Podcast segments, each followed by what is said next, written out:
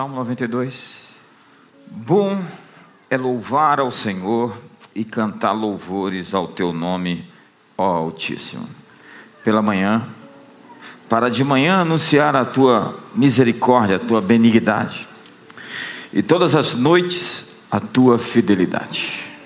Com o instrumento de dez cordas, com o saltério e com a harpa, ao som solene. Pois tu, Senhor, me alegraste pelos teus feitos, exultarei nas obras das tuas mãos. Quão grandes são, Senhor, as tuas obras, muito profundos são os teus pensamentos.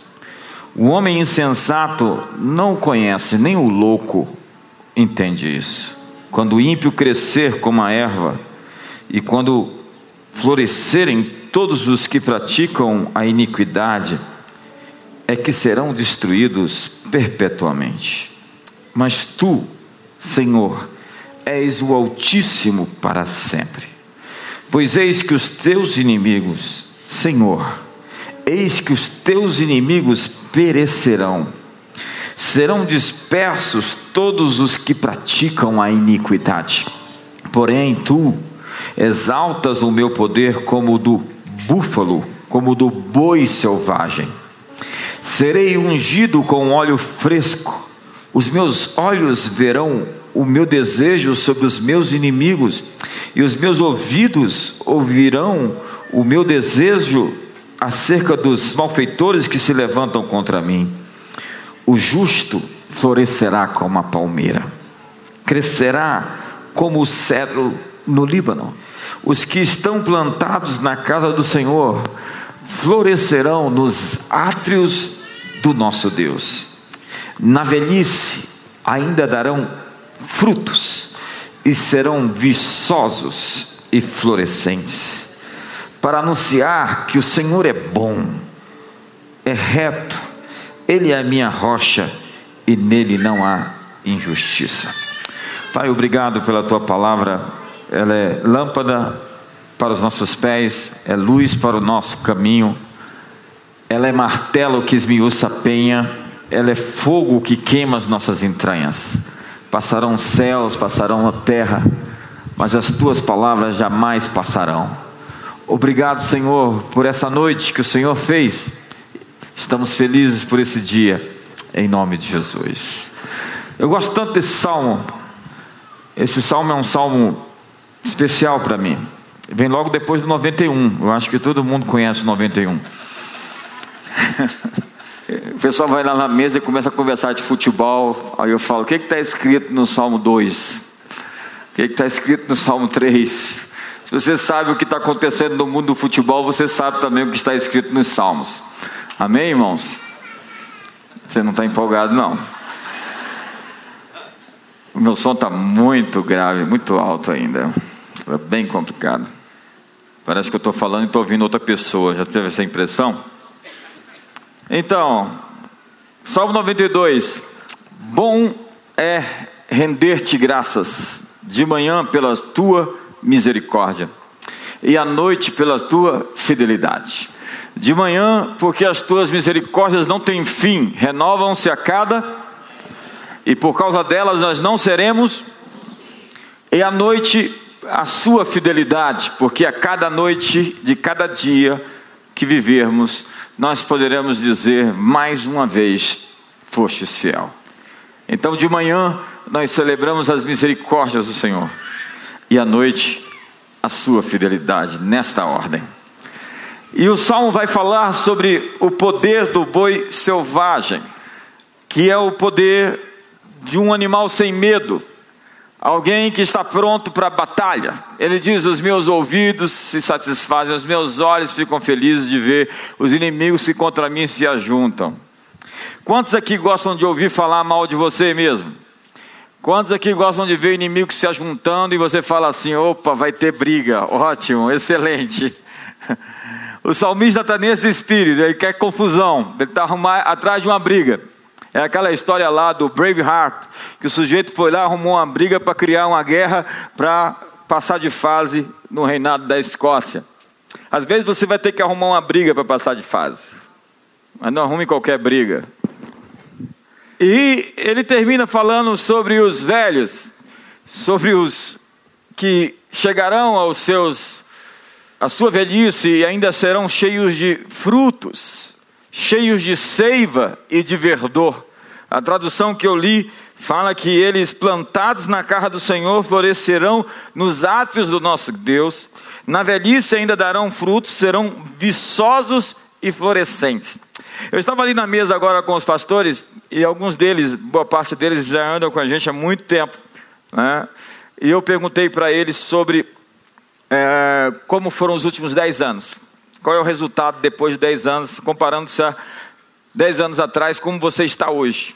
Todos eles disseram que melhoraram. Eu acredito que sim, é verdade. É verdade que nós estamos num processo contínuo de melhora. Estamos nos afinando, nos aprimorando, nos aperfeiçoando, nos desenvolvendo. Porque a pior tragédia da vida de alguém é você ficar preso numa fase da vida. E eu vi pessoas em todo esse caminho, e nós tocamos até no assunto de alguém que não fez uma transição da vida, não conseguiu fazer virar uma chave.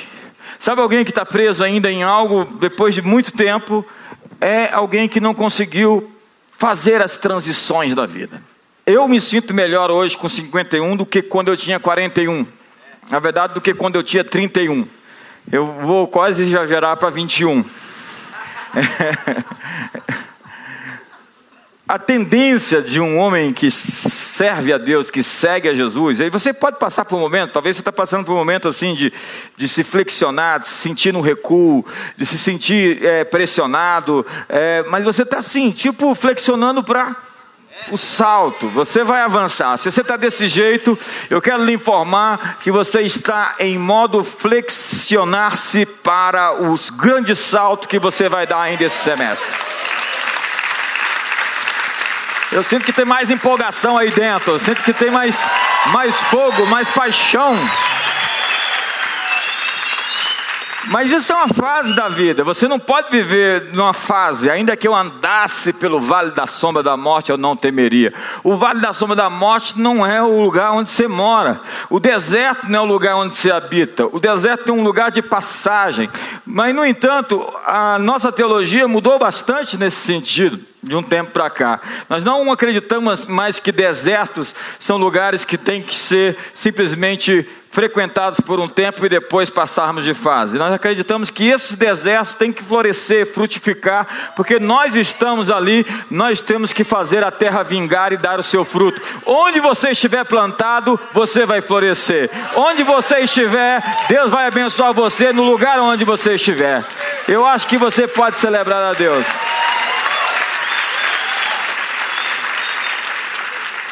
E eu quero falar hoje sobre encarar a vida. Encarar a vida como boi selvagem, sem medo, né? Ele simplesmente vira assim, bora, vamos embora. Quem estiver na frente sai. As pessoas pensam que o, o, o touro, ele corre atrás daquela capa vermelha, daquele cidadão que fica ali se exibindo na frente dele. Não, não é isso. Ele é daltônico, ele nem, nem sabe que é vermelho. Ele vai atrás porque tem movimento. É, mas é um animal sem, sem medo. Assim como o leão. O leão, às vezes, pode até correr de uma situação, ele corre para se salvar, mas ele tem autoestima. E ele corre ainda assim, elegante, né? Você vê que ele não perde a pose. Quantos aqui são da tribo do leão de Judá aqui? Quantos são? Me ajuda aí. Então, olha para sua irmã e fala para ele: é, Você está mais magro e mais novo da última vez que eu te vi? Ó, dá para fechar o, o blazer. Isso é um grande sinal. Você sabe, Deus tem um propósito de você ser tão feliz que vai irritar todo mundo, de tão feliz você vai ficar. Como é que ele pode ser tão feliz assim? Uma grande parte de nós hoje vivemos aquém do que podemos viver. Nós estamos no nosso subpotencial, daquilo que poderíamos oferecer. Então, vivemos resignados, a um certo nível de mediocridade e potencial não atingido. Mas nós fomos chamados todos para viver com intencionalidade. Intencionalidade. Por isso, é importante experimentar uma nova rotina. Alguém disse que o seu sucesso está contido na sua rotina diária. O seu futuro está contido na sua rotina diária. Você precisa colocar intencionalidade em seus hábitos. Você pode mudar, esse é o objeto do livro que eu lancei agora há uma semana, é, que é uma mudança de hábitos de maneira intencional. Você pode se programar, como um computador se programa, você instala ali um programa e você pode prever os movimentos. Você tem que primeiro passar o antivírus e pegar todos esses cavalos de Troia que estão oprimindo você. Então, nós temos que começar logo cedo, porque alguém resumiu dizendo que a vida ela pode ser vivida um dia por vez, e foi assim que Jesus nos ensinou a viver. Viva um dia por vez, basta o seu dia o seu próprio mal. Você vai matar o seu leão hoje, e amanhã tem outro leão para matar, e você vai ter força para matá-lo. Você não precisa matar todos hoje, mate cada um de uma vez. Você vai ter força para matar cada um quando for a hora de matar. E o ponto é: Jesus nos ensina a viver um dia por vez. É a palavra preocupação ou ansiedade, é a palavra miríminas, que significa mente dividida mente repartida, uma parte no hoje, uma parte no amanhã. E então alguém disse que cada dia de 24 horas é como se você morresse ao dormir e nascesse ao acordar. Então nós temos que começar bem cedo. Foi Joe Austin quem disse que a vida começa a cada manhã. Então precisamos mudar, em primeiro lugar, a maneira como nós nos despertamos de manhã. Longe do celular, Longe da reclamação, esses dias eu caí na besteira de deixar, acordei 5 da manhã, peguei o telefone na tomada, levei para a cama e deixei do meu lado. Quando eu fui acordar, quando eu acordei que eu peguei a primeira mensagem, era uma reclamação grande, extensa, um textão. O impacto que isso tem no seu restante do dia é incrível, porque você já acorda com a notícia ruim. Então deixe o telefone bem longe da sua cama e não comece o dia com reclamação. É bom celebrar de manhã as suas misericórdias, a sua benignidade. Então você começa adorando e tendo um contato vivo com a essência, com a fonte de toda força, toda energia, todo poder do universo.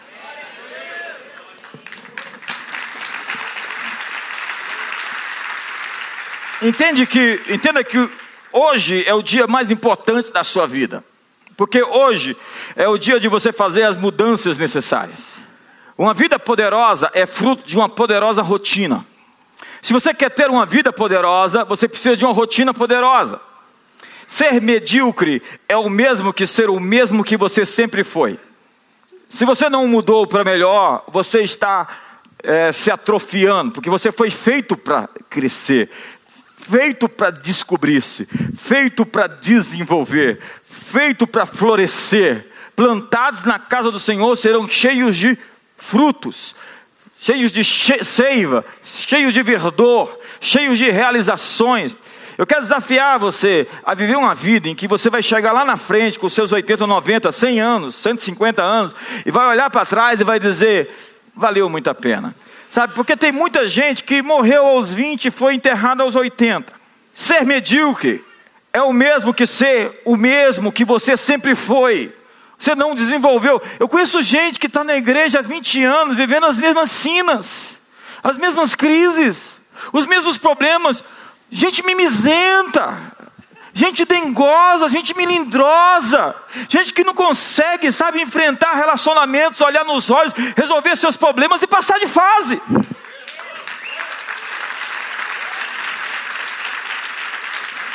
Agora entenda, a passividade tem um alto custo, um alto custo. É, quando você decide não fazer algo, ou quando você decide não escolher algo, você fez uma escolha. Não escolher é uma escolha. Não agir é um agir. Ser extraordinário é o mesmo que assumir o compromisso de aprender de crescer, melhorar a si mesmo, ser um pouco melhor a cada dia do que você foi no passado. A propósito, faça uma investigação interna, uma introspecção, perceba-se, discirna, você está melhorando? Eu já falei para vocês sobre o teste do espelho, essa análise de perceber, gosto do que vejo, eu sou um eu melhorado, um eu aperfeiçoado, eu estou me desenvolvendo, eu sou mais paciente, eu amo mais as pessoas, eu sou mais feliz, eu transmito mais alegria. A propósito, marido, receba esse feedback da sua esposa sem se sentir na defensiva. Pergunte para ela, faça uma avaliação sensata, uma avaliação honesta sobre mim. Seja um espelho para mim mesmo. Isso é receber feedback, todo mundo recebe feedback, isso está no livro. Todo mundo recebe feedback todo dia, você recebe feedback toda hora. Só que você às vezes não recebe feedback, os feedbacks estão vindo de maneira que você não os aceita, mas eles são lhe dados. Quando você é demitido, é um feedback. A demissão é um feedback, assim, tipo, não preciso mais do seu serviço. Sabe, as pessoas precisam estar abertas para entender os seus mundos. Há um, uma mensagem sobre aquele ser vivente que está lá no trono, que tem olhos para dentro, olhos para os lados, olhos para frente e olhos para trás. A Bíblia fala de um ser vivente que está diante do trono, que tem olhos para frente, olhos para trás, olhos para o lado e olhos para dentro. Porque isso é espiritualidade completa. É você conseguir ter olhos para frente, que são olhos que veem o futuro, que planejam o futuro, que tem meta, que tem alvo, que tem objetivo, que está olhando para frente. Mas você tem olhos para trás para você ver o que realmente aconteceu e conseguir se situar na realidade, fazer. Se ninguém chega aqui de paraquedas, você tem rastro, você tem memória. Ou alguém vai dizer assim: Eu vim do céu, é, você apareceu de repente. Eu bem que pensava que você veio num disco voador para cá. É, olhos para o lado é quando você consegue se situar no, no, nos contextos, no ambiente onde você está. Você tem olhos sociais. Olhos para dentro é quando você consegue se introspectar, se perceber, se discernir, se julgar. Paulo diz aos Coríntios: se vocês não se julgarem, Deus vos julgará para que vocês não sejam condenados com o mundo. Ou seja, se você não consegue fazer, ter um feedback de você mesmo, conversar com você mesmo e se corrigir, você vai ser corrigido, porque Deus corrige os filhos que Ele ama. Se você não se humilhar, você pode ser humilhado. Você pode então escolher uma vida extraordinária. É uma escolha sua. Ter uma vida incrível, uma vida significativa e empolgante. Em Atos capítulo 7, no verso 20, a Bíblia diz que Moisés, quando era um bebê, era formoso aos olhos de Deus. Uma outra tradução vai falar que Moisés era uma criança extraordinária, uma criança extraordinária. Quantos conhecem uma criança extraordinária? Todas as crianças são extraordinárias. Não existe uma criança ordinária. Às vezes elas crescem e se, tor se, tornam ordinárias, mas enquanto são bebês, enquanto são crianças, todas são extraordinárias. Porque ser ordinário ou extraordinário é uma decisão que a gente toma. Quando a Bíblia fala que Moisés era um bebê extraordinário, será que Moisés nasceu andando? Ou será que ele já sabia falar? Ou será que ele não fazia aquelas coisas que as crianças fazem e a gente tem que trocar as fraldas delas? Moisés nasceu formoso, extraordinário aos olhos de Deus, porque nenhuma criança nasceu de outra forma, todas nasceram belas, formosas e extraordinárias aos olhos de Deus. Moisés era uma criança extraordinária, porque nenhuma criança que haja nascido nesse mundo nasceu ordinária. Mas apesar de toda criança nascer extraordinária, muitas depois que crescem perdem a sua grandeza e tragicamente morrem ordinárias. William Shakespeare disse: alguns nascem grandes, alguns conseguem a grandeza, a alguns a grandeza lhes é imposta e a outros a grandeza fica-lhes grande. A grandeza fica-lhes grande. Nós somos mordomos da grandeza que Deus colocou dentro de cada um de nós. Todos nós somos incríveis. Todos nós somos extraordinários. Nós somos uma espécie real de um sacerdócio, nação santa, povo de propriedade exclusiva de Deus, a fim de manifestar as virtudes daquele que nos chamou das trevas para a sua maravilhosa luz e liderança. É a arte de descobrir as maravilhas que existem dentro de cada ser humano. É isso que um líder faz. Ele descobre os tesouros das pessoas. Eu vim aqui para lhe dizer uma mensagem simples: descubra a sua grandeza. O cristianismo não é algo que você faz, mas alguém que você se torna. Não é sobre construir algo, é sobre se tornar você. Portanto, se transforme na pessoa que você deve ser. Eu gosto do que diz Jim Hall. Seu nível de sucesso raramente excederá o seu nível de desenvolvimento pessoal. O sucesso é algo que você atrai pela pessoa que você se torna. O sucesso é algo que você atrai pela pessoa que você se torna. Então, só de ser você, as portas se abrem porque há um, uma conspiração em seu favor. A regra é a seguinte: para melhorar de vida, melhore você. Se você quiser melhorar na vida, melhore a si mesmo. Faça do seu desenvolvimento pessoal uma prioridade máxima. As pessoas me perguntam: qual é o meu propósito na vida? Eu respondo: você precisa ir crescendo para descobrir. Não é uma coisa mágica que você simplesmente descobre. Você vai se desenvolvendo e você vai se encontrando, você vai se achando. À medida que você vai evoluindo, o seu propósito vai se revelando. O destino não vem do exterior para o homem, ele emerge de dentro de, de cada homem. Então é preciso descobrir-se. Descobrir-se é tirar algo que está tentando te vedar, se tornar preso dentro de você. Uma das coisas mais trágicas na vida é a vida do erro, do pecado, da transgressão, porque ela encobre você. Você nunca vai conseguir mostrar você enquanto você vive no pecado. E pecado não é uma palavra simplesmente moral, de que Deus não gosta de que você faça aquilo ou isso. Não, Deus odeia o pecado porque o pecado impede você de ser original. O pecado impede você de mostrar-se ao mundo, de revelar sua melhor versão a todos nós. Porque você fica preso dentro de você por uma prática que te aprisiona. Aprisiona. O pecado é assim, é uma prisão.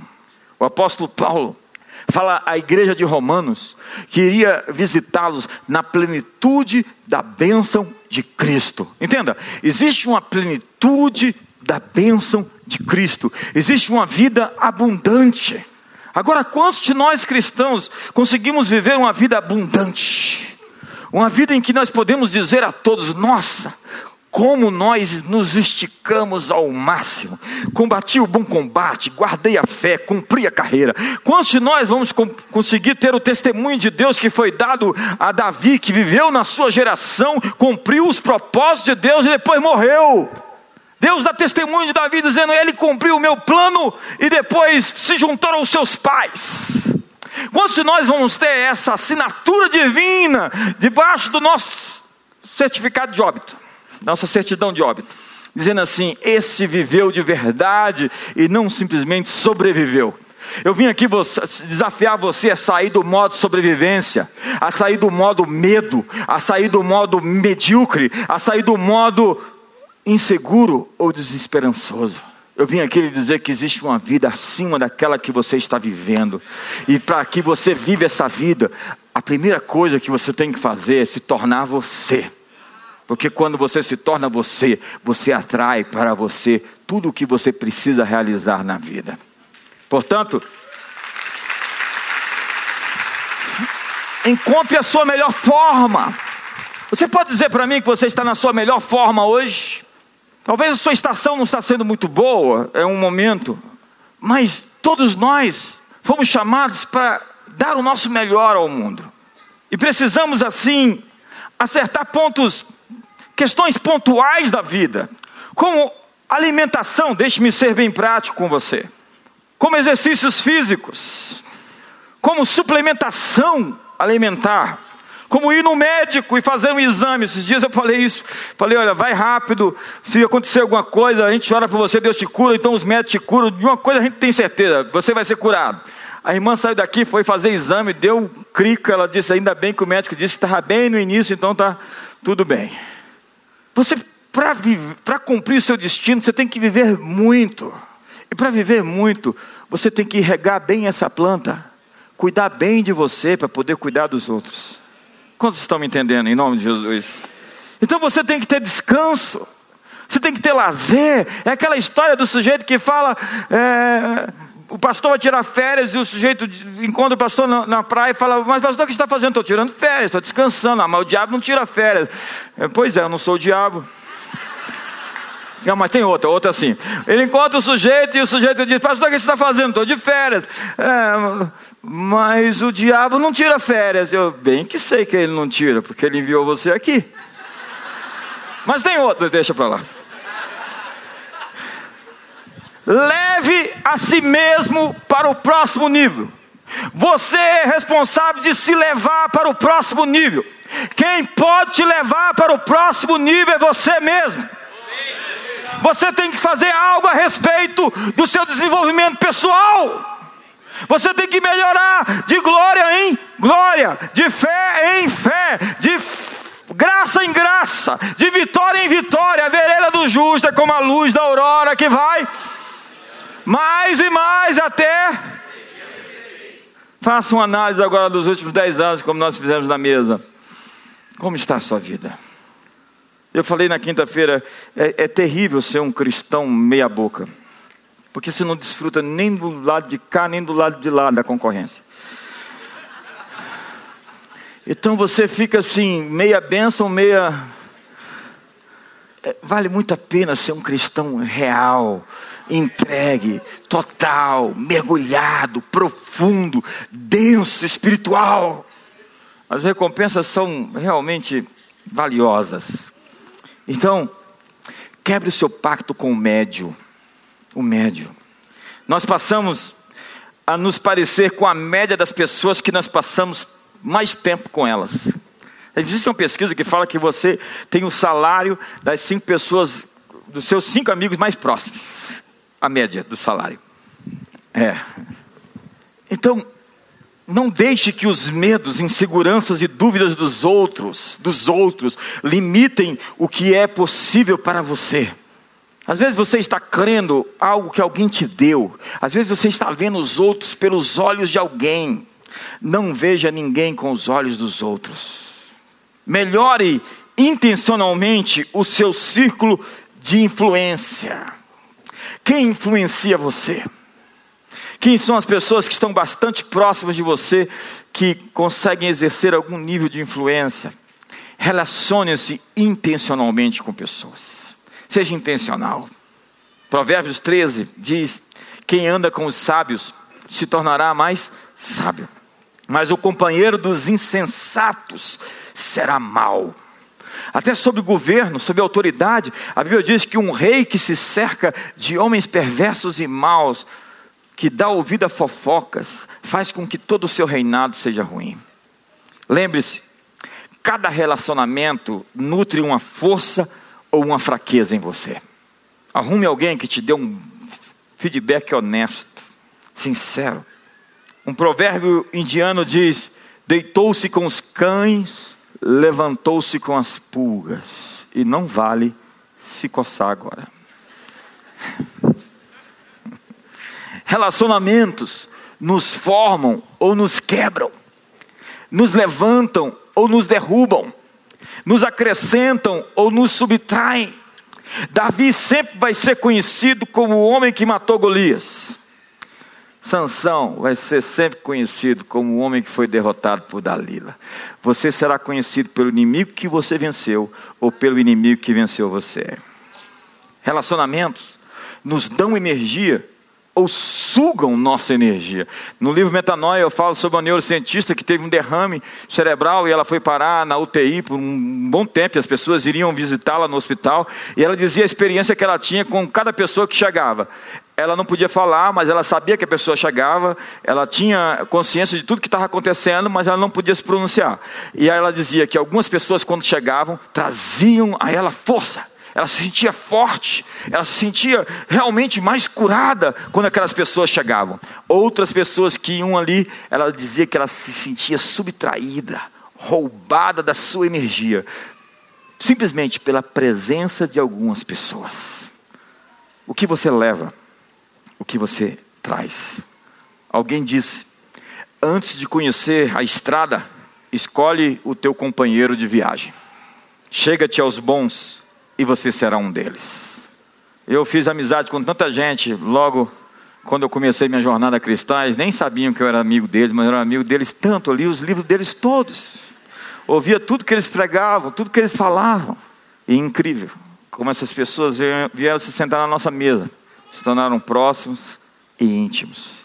Porque a recompensa da honra é você ter o benefício daquela pessoa que você honra sobre a sua vida e seu ministério. A recompensa da desonra é a perda da recompensa. Dá um sorriso para o irmão do lado. Então, cultive silêncio intencional. Nossa vida é muito barulhenta. Nós temos muitas coisas clamando por atenção. Nós vivemos acelerados e com excessos de estímulos. Faça a experiência intencional de ficar algum tempo calado, porque até a música tem pausa. Acerte o seu ritmo. Alguns têm que diminuir o ritmo, são muito apressados. Outros têm que acelerar o ritmo. Tudo é uma questão de ajustar o seu time, o seu tempo. Afirme-se, converse consigo, isso é meditar. Para mudar, você precisa de inspiração ou de desespero. Em qual fase você está? Inspiração ou desespero? Administre seu estresse. Tudo na natureza está sob estresse. Seu carro está sob estresse. A vida, qualquer ser nesse planeta está sob estresse. Estresse significa desgaste. Mas por que algumas pessoas se desgastam mais do que outras? E você, você vê isso nas fotos. Ouvi uma, ouvi uma reportagem que gêmeos univitelinos que nasceram no mesmo dia com a mesma carga genética, depois de 40 anos foi se medir cortisol, testosterona e todos esses exames que se faz, e claramente estampado no rosto de duas senhoras de 40 anos estava o desgaste de uma e a outra como se fosse muito mais nova do que aquela que nascera junto com ela. Por quê? Porque nossas decisões são mais poderosas do que a nossa genética. E isso é epigenética. Deus nos fez seres autodeterminantes. A vida é o presente que Deus nos deu. O que nós fazemos com a vida é o presente que nós damos para Deus. A vida precisa de ritmo, de ação e pausa. Ação e pausa. Isso significa colocar ritmo na existência do tipo oscilação, estresse e recuperação. É o ritmo da UTI. Já foram no UTI? Fica lá aquele negócio assim. Estresse, recuperação. Estresse, recuperação. Quando faz assim, se deixou de oscilar, expira. Ou seja, não pode ser descanso, nem pode ser estresse, porque um arco esticado um tempo inteiro perde a sua força. A linearidade do estresse nos mata. Então você, ao invés de trabalhar e viver com alegria, produzindo dentro da sua farmácia interna serotonina ou endorfina. Você tem isso tudo dentro de você. Você tem que só produzir. Seu corpo já foi feito divinamente para produzir essas coisas. Depende muito do que se passa na sua cabeça. É o princípio da neuroplasticidade. Seus pensamentos podem envenenar você quimicamente ou eles podem produzir dopamina. Depende das histórias que você acredita.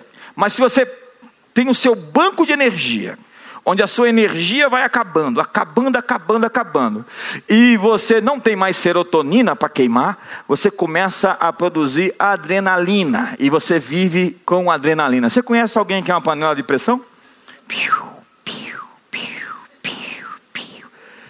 E é, um, é, é uma coisa complicada esse pessoal que vive sob adrenalina, porque daqui a pouco ele começa a queimar os circuitos internos e não vive com prazer vive com o olho arregalado, deita na cama, não consegue descansar, a síndrome dos pensamentos acelerados, onde a sua cabeça fica pensando, pensando, pensando, o seu corpo doendo, doendo e querendo dormir, e você não consegue dormir, mas você pensa demais e você não tem ritmo nos pensamentos, você está num desequilíbrio, você precisa se organizar, porque você precisa viver e viver bem. Nem olha para o lado. Então vive exausto vive doente, não tem energia. Chega no final do dia, assim, 5 da tarde, tem que se dopar com café, uns 4, 5 café para ver se sobrevive o resto do dia. É assim ou não? A boa notícia é que tem suplementos que não precisam te intoxicar assim, você pode viver melhor com eles. Então você vive um pouco depressivo, você precisa ajustar seu ritmo. Acima do peso, com dívidas, deprimido, não tem amigos íntimos. Não tem amigos íntimos, só amigos que vão lhe dizer aquilo que você quer ouvir. você precisa descobrir e expor suas crenças limitantes. É preciso distinguir quem somos de quem fomos. É preciso lidar com a síndrome do espelho retrovisor. Você olha no espelho retrovisor para se situar, mas você não fica dirigindo olhando para ele. Então para de olhar para o passado. O passado é só uma olhadinha e vamos para frente.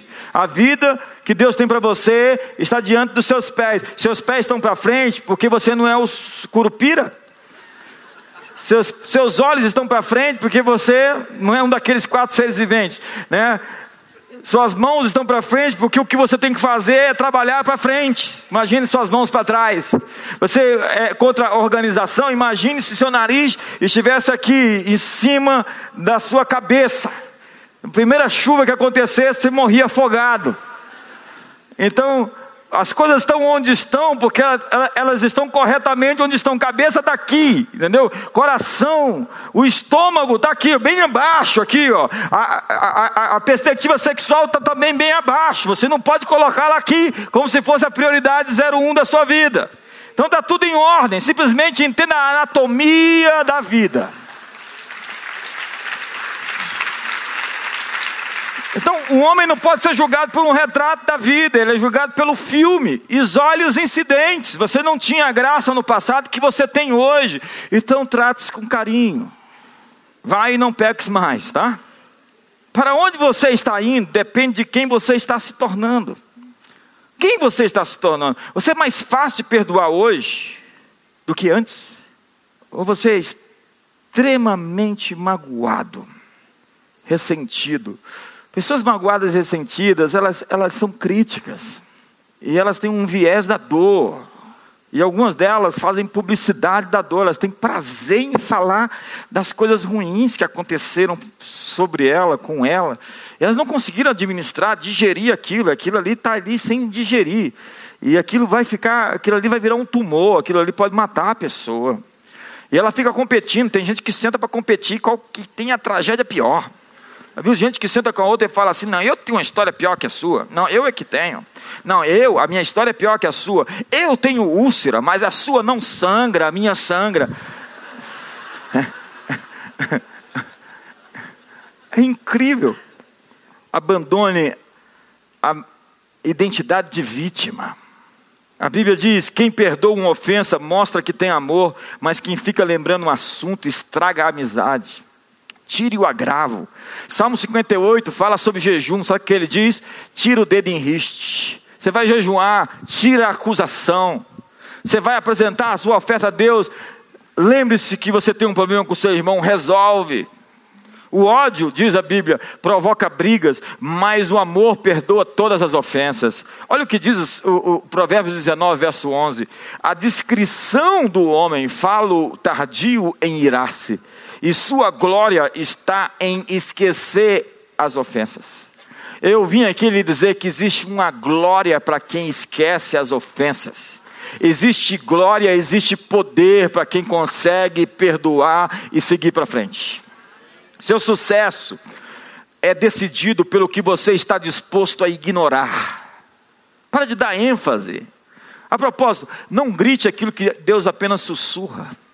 Não coloque tônica, não aprenda a falar português direito. Algumas pessoas não sabem falar a linguagem de Deus porque colocam tônica em termos, em pontos que não tem esse acento inteiro. Quando alguém chegou comigo assim, com esse dramatismo, eu falo: olha, você precisa fazer uma aula sobre acentuação espiritual.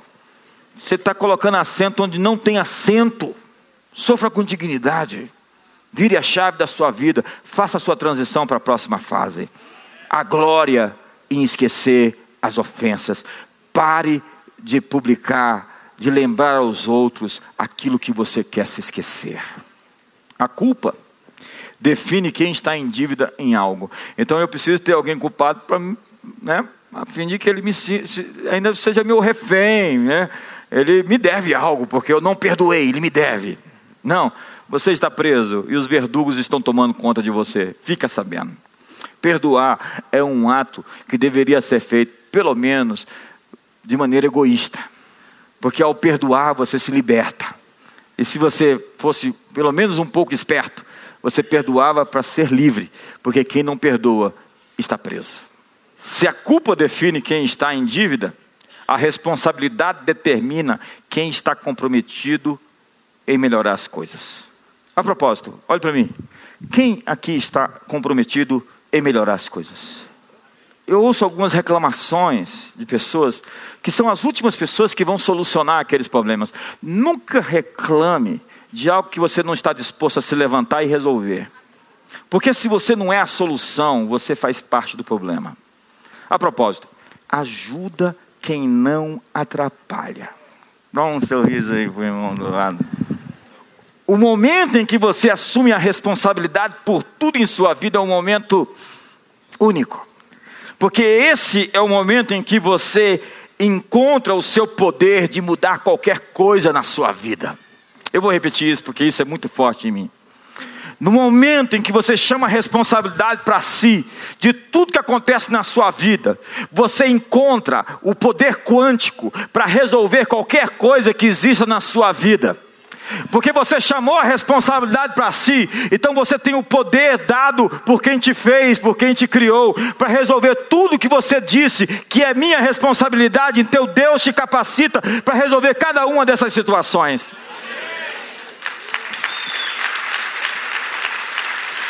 Mas é verdade, é mais fácil colocar a culpa no outro, arrumar, um, arrumar alguém que vai levar responsabilidade com você.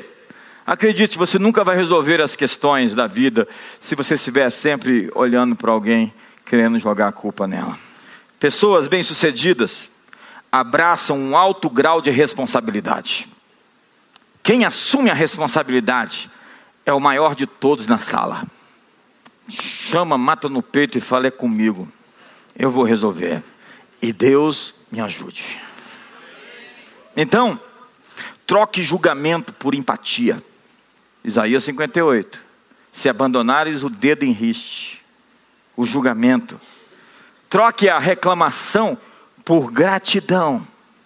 Porque o que é adoração para Deus, a reclamação é para o diabo. Ei, alguém está em casa? Troque o medo pelo amor. Porque muitas das reações das pessoas é medo. Quando as pessoas te atacam, é porque elas estão com medo.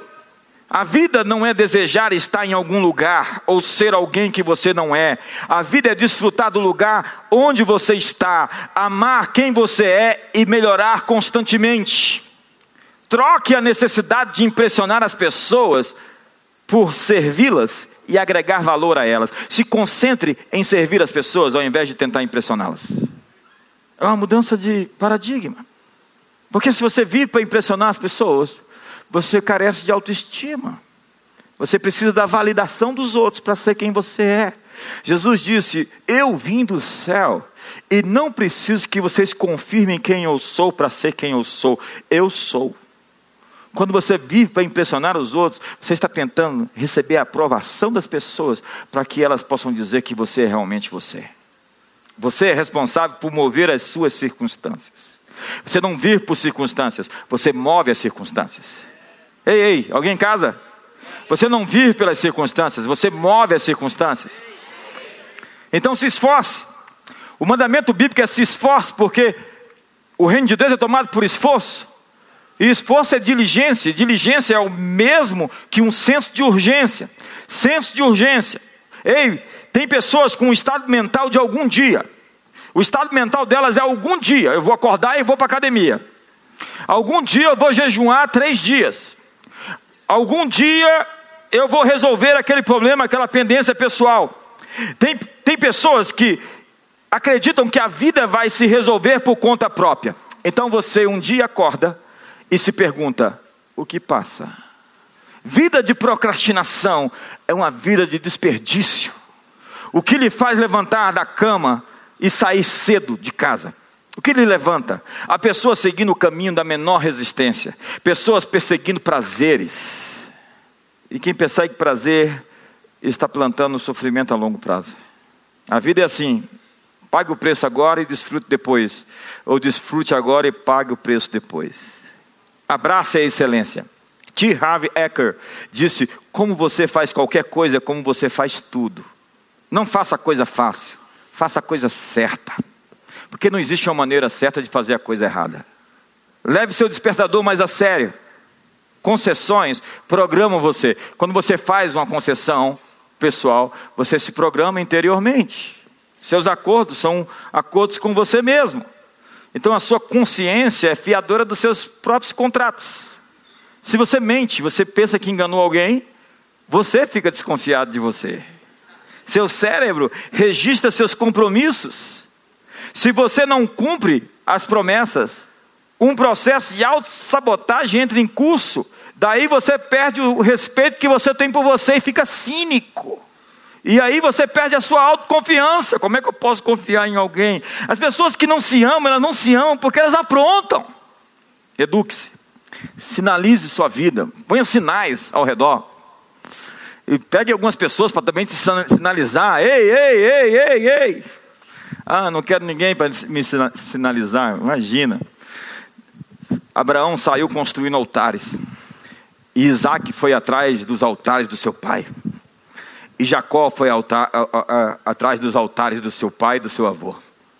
Há pessoas que deixaram pontos sinalizadores, marcos antigos, nos quais nós temos que nos orientar para seguir nossa jornada. Eu estava assistindo uma série sobre a fundação dos Estados Unidos, nessa série aparece o John Adams.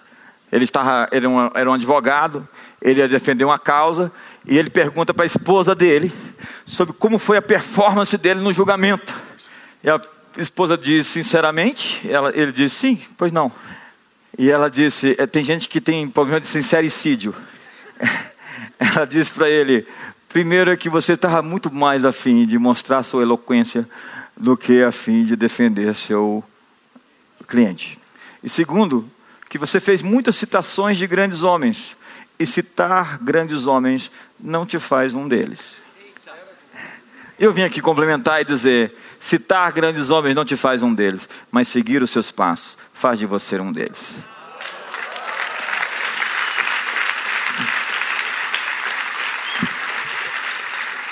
Eu escrevi no Twitter, deu uma confusão isso. Há uma geração que admira líderes de longe, mas que não é capaz de construir verdadeiras conexões bem perto. É fácil celebrar heróis distantes, sem os defeitos que são revelados na convivência. O difícil é viver as implicações de relacionamentos íntimos e profundos.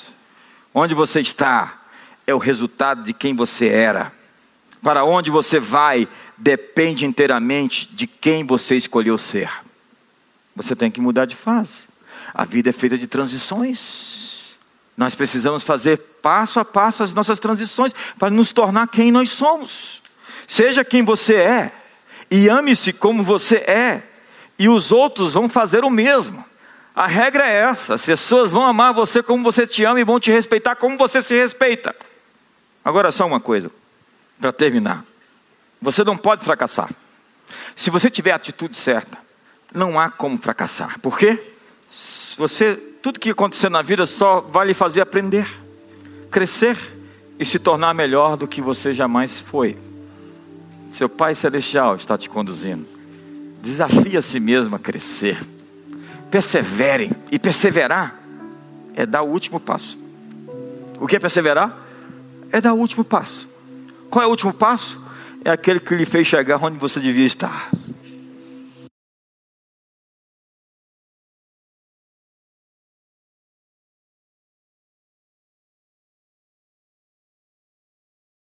Coisas dentro de você mal exploradas, mal resolvidas.